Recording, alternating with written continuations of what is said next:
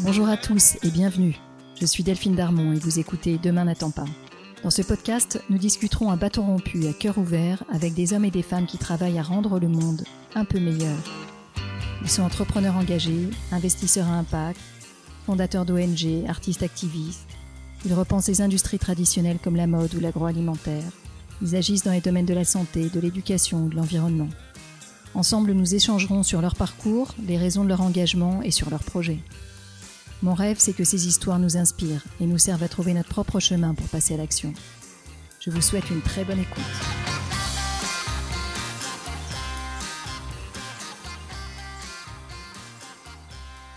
L'engagement de la jeunesse nous interpelle. Elle s'appelle Greta, Malala, Camille Etienne, Melati. Ces jeunes sont le visage d'une génération. Ils rassemblent des communautés entières avec eux et sont le changement qu'ils veulent voir advenir. Flore Vasseur les a admirablement filmés dans son documentaire Bigger Than Us, et elle nous a fait vibrer en partageant son admiration pour ces jeunes dans l'épisode précédent de Demain n'attend pas. Je vous encourage à aller l'écouter si ce n'est pas déjà fait. Aujourd'hui, c'est Melati Vision que vous allez entendre, la protagoniste principale du documentaire Bigger Than Us. Melati est une jeune femme extraordinaire, et je pèse mes mots. À 12 ans à peine, elle a dit stop à la pollution plastique qu'elle voyait s'étendre sur toutes les plages de son île à Bali. Avec sa sœur Isabelle et l'appui de milliers d'enfants et de touristes qu'elles ont su rassembler, elles ont obtenu par décret l'interdiction de la vente et de la distribution de sacs et de paille en plastique sur leur île. Depuis, Melati a été nommée par le Time comme une des jeunes voix les plus influentes du monde et par CNN parmi les jeunes héros de notre époque. Elle a parlé aux hommes et aux femmes les plus puissants à Davos et aux Nations Unies et a porté la voix de la jeunesse. Écoutez Melati et vous comprendrez toute cette génération qui se lève, son authenticité, sa passion, sa détermination, sa capacité à rassembler et sa puissance aussi. Melati est responsable, constructive. Elle nous appelle à la rejoindre avec conscience et détermination. Bon alors exceptionnellement cet épisode est en anglais. L'épisode a été enregistré pendant l'événement Change Now dans le studio d'enregistrement généreusement prêté par les équipes de So Good, que je remercie chaleureusement. Je vous laisse en très bonne compagnie et vous souhaite une écoute enthousiaste. Melati, it's really an honor to interview you today at uh, Change Now. Thank you for making the time. I know it's there is, there is so much to do here. You must be running from one one person to another. So let me tell you a bit more about my podcast. So in uh, Demain n'attend pas, Tomorrow never waits. I interview change makers, people who move the needle, who challenge the statu quo, But you know, almost all the, the, the guests that I have been discussing with, almost all of them are above 30. So, Melati, I'm, I'm extremely glad to have um, the ability to discuss with you today, both for what you have done against plastic pollution, of course, on Bali, uh, the island you come from, but also because you represent really the voice of young activists, this new generation that doesn't take no for an answer, that's one change now. So, to begin with, um, I would love you to introduce yourself. And for all the one who have not seen the, the wonderful documentary uh, Bigger Than Us, please let us know how you, what, what you have been doing and how, how it happens that you became an activist when, while you were really so young, you were not even 12, that you were already fighting for a better world. I'm really happy to be here. Thanks so much for having me. Uh, my story started when I was 12 years old. Uh, you know, having grown up my whole life on the island of Bali, plastic pollution was not some sort of, you know, viral story or a news uh, story that happened every now and then. For us, it was every single day we saw it. It was in our face. And at 10 and 12 years old, when the world is still, you know, without uh, limitations, my sister and I said, what are we going to do about it? How can we stop using single use plastic bags. Can I stop you there for a minute? Mm-hmm. Because, you know, at that, at that age, yeah. many kids um, would have been shocked by the pollution. Some of them would maybe spend their weekend and, you know, go on the beach and pick up some of the plastic bags that they, that they see on the beach. But I, I don't know any one of them who would have uh, changed their life to, to make this cause the very vital move of their day-to-day life. When you reflect on on the use that you had and on the reason why you took up the challenge as mm. so much at heart, at heart, how do you explain that? Ah, uh, you know, it's it's a good question because I do reflect on it a lot, and there are a lot of different answers and a lot of different moments. But at the end of the day, it's something bigger than us, bigger than myself. That's why I love the title of the movie as well. Um, but honestly, I, I do relate to that. Yeah, we all, not only young people, we all can see the problem. We can all agree that there is a problem, but what is it that defines those that take action. Exactly. And for me and my sister, we had an ecosystem of support around us, whether that were our teachers at school, our parents at home. Uh, but at the end of the day, my sister and I thought, why not? And as Mohammed in the film says, uh, you know, the the only question we should be asking ourselves is actually why not? Right? So it's as simple as that. And I think the beauty of our generation is that we simply look at challenges and see an opportunity. We look at a linear system and we see a circular possibility. So I think that at 10 and 12 years old, we looked at this plastic problem and it was as simple as why not? What are we going to do about it? And how can we take action today?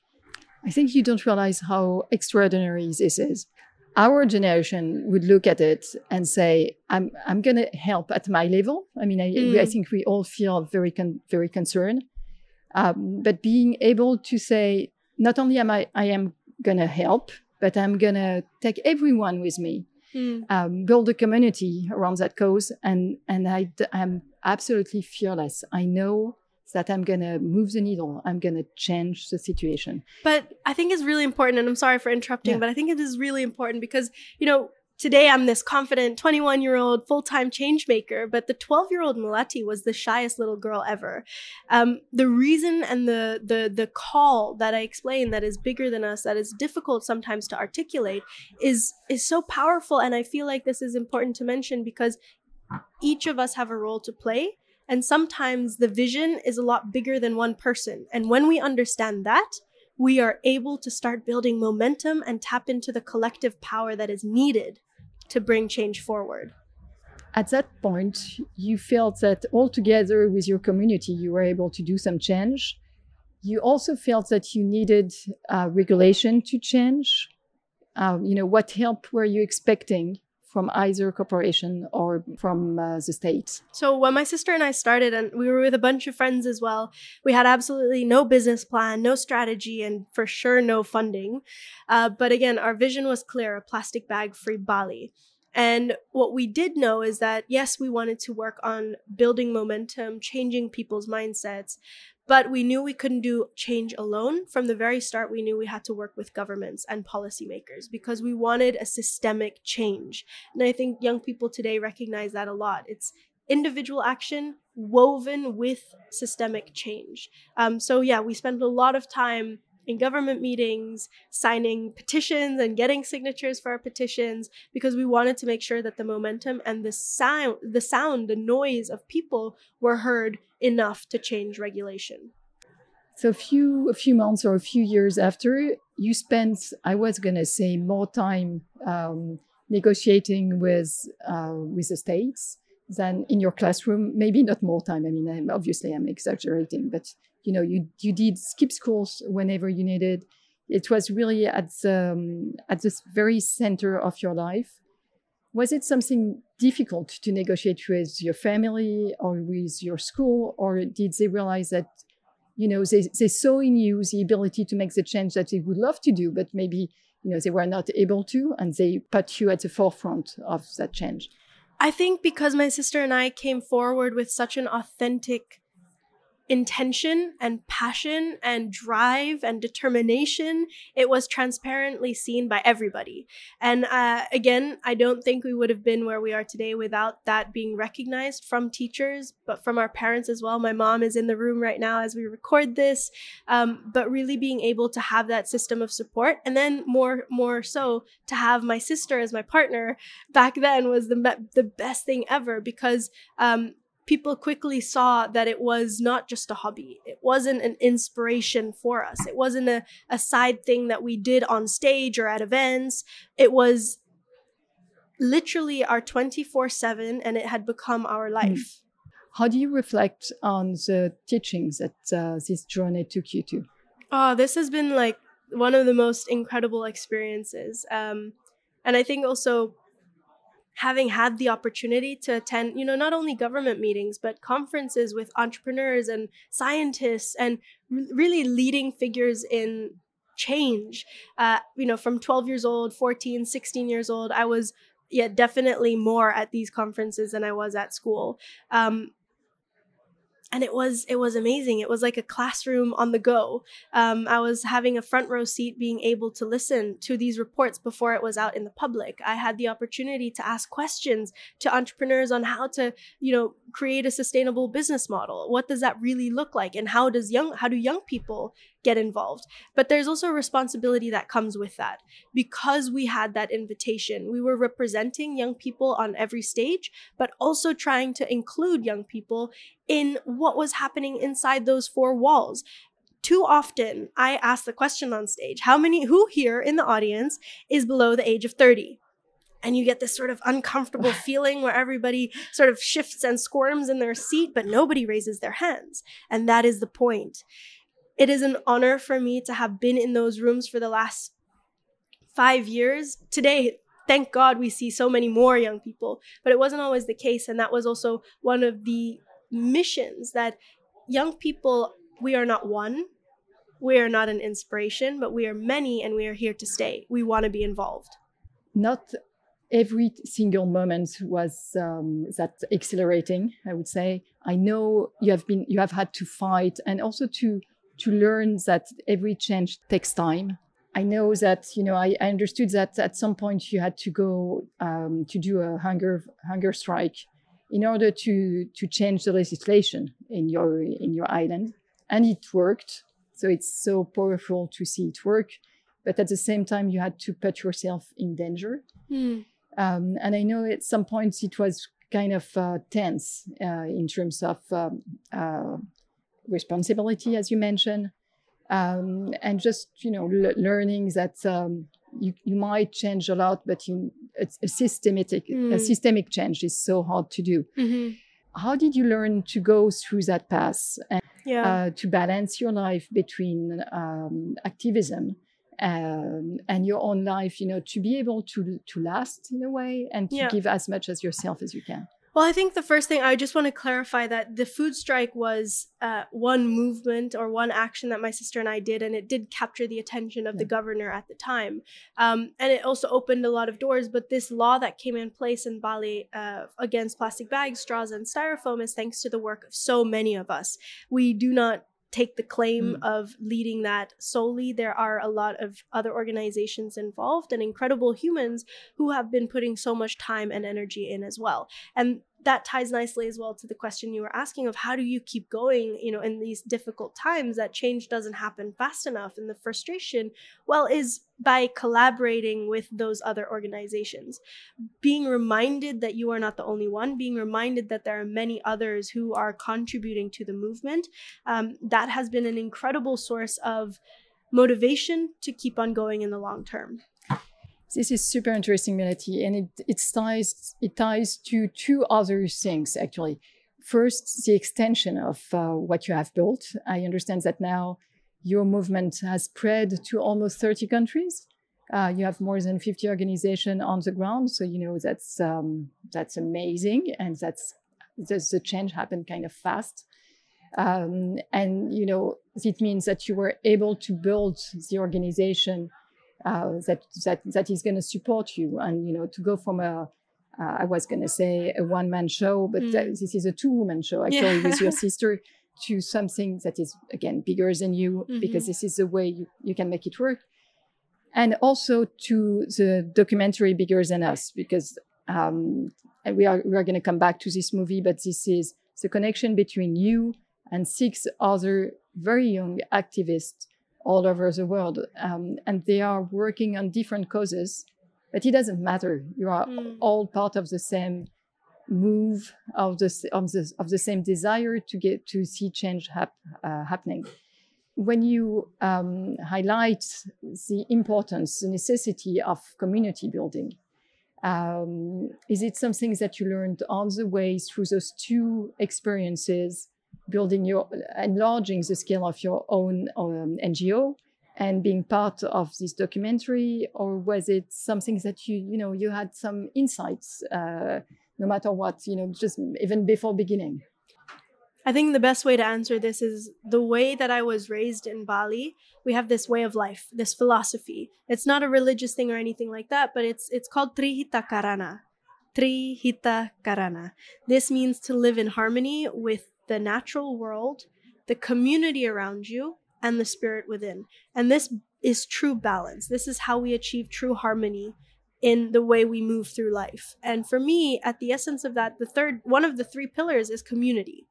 So I've always had this deep understanding that if we want to create change, it needs and requires each and every one of mm. us, whether we're a teacher, a young change maker, a politician, a business owner, whoever you are, we all have a role to play. And so this this idea of community is essential to every change maker because we we understand that. We understand that bigger vision. And of course, through building Bye Bye Plastic Bags, I got to experience that firsthand, growing it from an island movement to a global movement.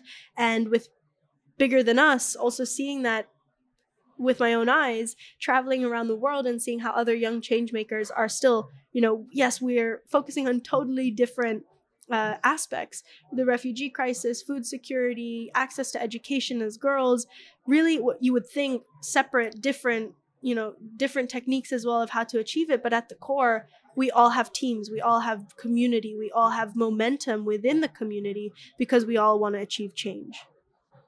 I imagine how powerful this must have been. Do you want to maybe um, tell us more about the experience that you went through with that movie? I uh, I graduated a year early to be able to film Bigger Than Us on my gap year. Uh, and I was 18 years old, and I set off on this journey to meet other people. And I remember the first location uh, was Lebanon, and the first changemaker I was meeting was Mohammed. And I remember 20 minutes before touchdown in Lebanon, I had this moment in the plane where I was just freaking out, thinking, "Oh my goodness, why how why me? How come I am able to go through this journey?" It felt absolutely a massive amount of responsibility to share the story of another incredible human and make sure that it was done with justice. So that for for starters was the first uh, really big moment of realization. Secondly, I mean, there's so many things that I could share here. I'm kind of struggling to articulate what I'm what I'm thinking and all of the emotions going through. Um, because I, if you would, were you there last night at the filming? We hosted no, a filming. I at, was not. Just in short, we hosted a filming, and it'd been ten months since I watched the film from Oh, start really? to finish. Um, it's been a while since I watched it, and it's fresh still in my mind because after watching uh, the film again, I was reminded of all the different emotions that I had experienced. Sure. All the scenes and the conversations that didn't make it into the story are still very present in my head, um, even today, because all of those uh, change makers that I met really left a mark on me. Um, but I had the incredible honor of uh, leading the film, uh, weaving these different stories throughout. I learned from the best Flore, uh, really taught me a lot in terms of how to hold space uh, and ask big questions. She challenged me a lot, um, personally speaking. I think it got me a lot out of my comfort zone because after I've been doing this for a really long time and I'm really used to, you know, going on front of camera or you're starting a recording and I say the exact same thing because the exact same questions are being asked and I become um, Automatic. automatic. And Bigger Than Us allowed me to explore a different side of myself that I had not yet explored and which I'm now obsessed with. I Hmm. love hosting conversations. This is super interesting because I feel that you know this movie um, allows you not only to be focused on your own cause, Mm. but to be the one who is um, who is helping the Yeah. other change Yeah, maker. yeah. Actually, I'm here at, at Change Now, even at the conference. I have my own, I have a microphone as well. And I'm walking around just interviewing people and getting their insights and their causes. And I think that that's something I was able to reconnect with the power of storytelling and listening, not only storytelling. Um, so I really loved that. And, and, and Bigger Than Us allowed me to tap back into it. Melati, I, I would love to hear you uh, talking about about this new generation of change maker. Um, you know, as mentioned before, um, when you were describing your own um, uh, your own journey, uh, I think my generation is really flabbergasted by the way you um, you have no limit. You you are you in a I mean that in a good way. Mm. Uh, you have no limit in the challenge that you do. Um, you know that we are not on a sustainable path, but you don't accept this, the, the system where we are in. You you flip the table, and there is nothing that you cannot um, uh, challenge. Mm. That's the way we view it. And you know, sometimes with fear as well. You know, when we see Greta, for example, you know, Mm. some some people love her, but at the same time, we could be some of us would be afraid uh, of the systematic um, challenge that she, she would raise um, and the solutions that she would offer. Uh, What's your view? I've seen an evolution in the youth movement. I started at 12 years old. I'm now 21. That's nearly 10 years on the front lines before the Greta wave took over, before every young person you meet nowadays introduces themselves as a change maker with an incredible idea, an incredible solution. Um, but when I started, it was not that case. Young people today were still, back then, I mean, where, you know, you'd enter a room and people would do a double take, like, huh, what are you doing here? Like, uh, you know, are we in the wrong Go- room? Go back to the school. exactly and and today i feel like it's it's not a norm but it's a requirement to have young people present luckily and as i mentioned that anecdote of asking who here in the room is 30 you know if i do that now i, I think majority especially at conferences like where we are today um, you know we'll, we'll see a, a large audience of young people show up so there's been an evolution in that space and i think there's also many different ways that young people are creating change because we understand and we celebrate the diversity that is needed in our solutions. Um, so you have the ones, you know, who are protesting at the street because they can, who are voicing out as loud as they can because they can. Um, but then there are others behind the scenes who are doing the research, who are verifying, who are holding companies and government accountable through letter writing, through publications. Um, and I think that that's really powerful. I feel like Generation Z is one of the most diverse in how we create change and celebrating each other at the same time. Melati, you have been honored by, um, in many ways, uh, by the Time, by CNN. Uh, you had the chance to give a, a TED talk, to give a speech at Davos and at the United Nations. What what is it that you want to tell them? The way I view my role and responsibility is to bridge the gap and connect the dots. I feel like there is this one perception, you know, and, and it also depends who the audience is and who is sitting in front of us in the room. But at the end of the day, at the core, I, I do believe that our message is always about young people and the power that we have to lead change. We're already doing it. We understand that we don't have the luxury of time.